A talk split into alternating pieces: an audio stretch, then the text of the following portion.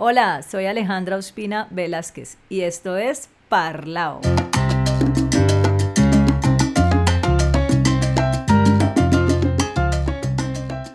Y para hoy les traigo un cuento de Navidad.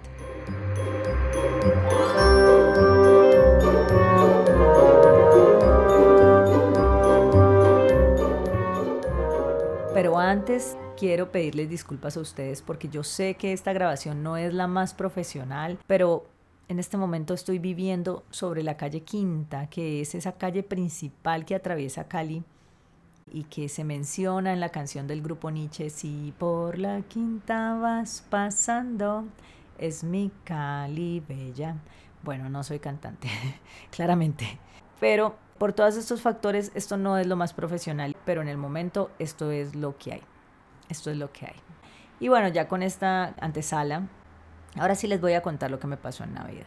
Yo pertenezco a una familia de clase media, media baja, mm, media pujante y media privilegiada también, porque tener un plato de comida en la mesa en este país es un privilegio. Y como toda buena familia de típica clase media, siempre en las navidades había comida en mi mesa, siempre había comida, humilde, no tan humilde, más sofisticada, tamalito, criolla, lo que sea, siempre había comida. Este año es el primer año sin mi mami.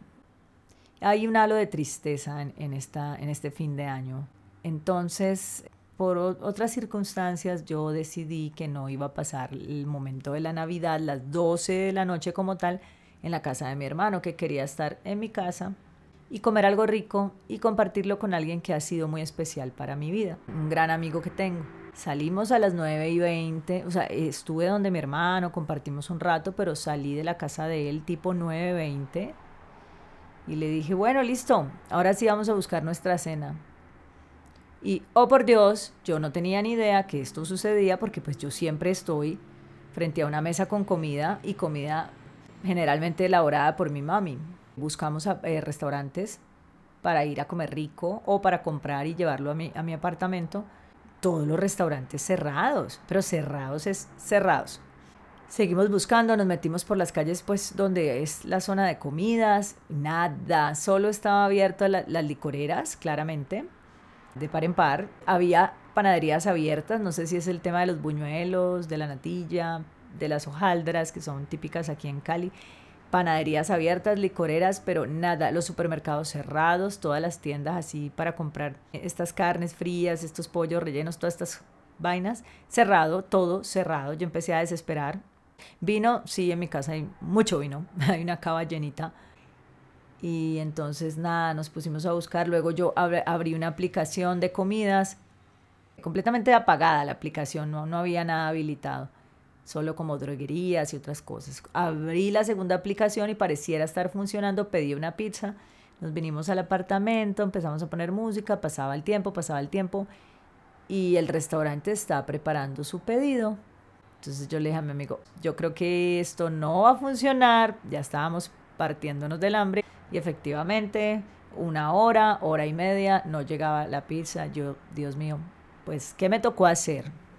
Pleno 24, mientras todo el mundo estaba seguramente comiendo muy rico, pues hacer unas arepas, arepa normal, X, calentar arepa, ponerle queso, ponerle un jamoncito, alegrar a la cosa y luego brindar con lambrusco, lambrusco y arepa, mm, un poco ordinario, I know.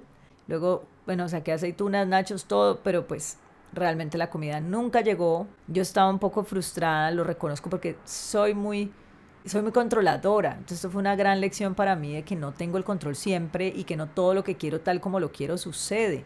Porque en mi cabeza sí estaba comer algo rico, brindar con el lambrusco, pasar una noche bonita, corta, pero, pero agradable. Y el dinero estaba. Pero no había forma de conseguir comida o algo chévere de comer, algo agradable. No, no, nada, ni no agradable, no había mi amigo sí estaba feliz, pues como que compartir conmigo, que la experiencia, que tan exótico, que no sé qué, el chiste. Y realmente ya después pude procesar que fue como una lección de humildad que me da la vida, que me da Dios. Y pensar, mira, estoy aquí con una pinche arepa, sin ninguna pinta que estrene, que nada, porque, la, o sea, la pinta con la que comencé el día fuerte, agitado, y no alcancé a volver a, que a bañarme, no, fue un día de mucha actividad como suele pasarme. Y entonces, ya para cerrar esta anécdota tan sencillita, es eso, no pude tener una cena más o menos decente. Obvio, hubo, faltó planeación, por supuesto. Pero yo nunca había vivido un 24. Entonces, entonces la gente que es sola o solitaria no tiene derecho el 24 a conseguir comida o algo. bueno, hay cantidad de personas que trabajan los 24, pero en los restaurantes no. Al menos en Cali, Colombia, la N con la O.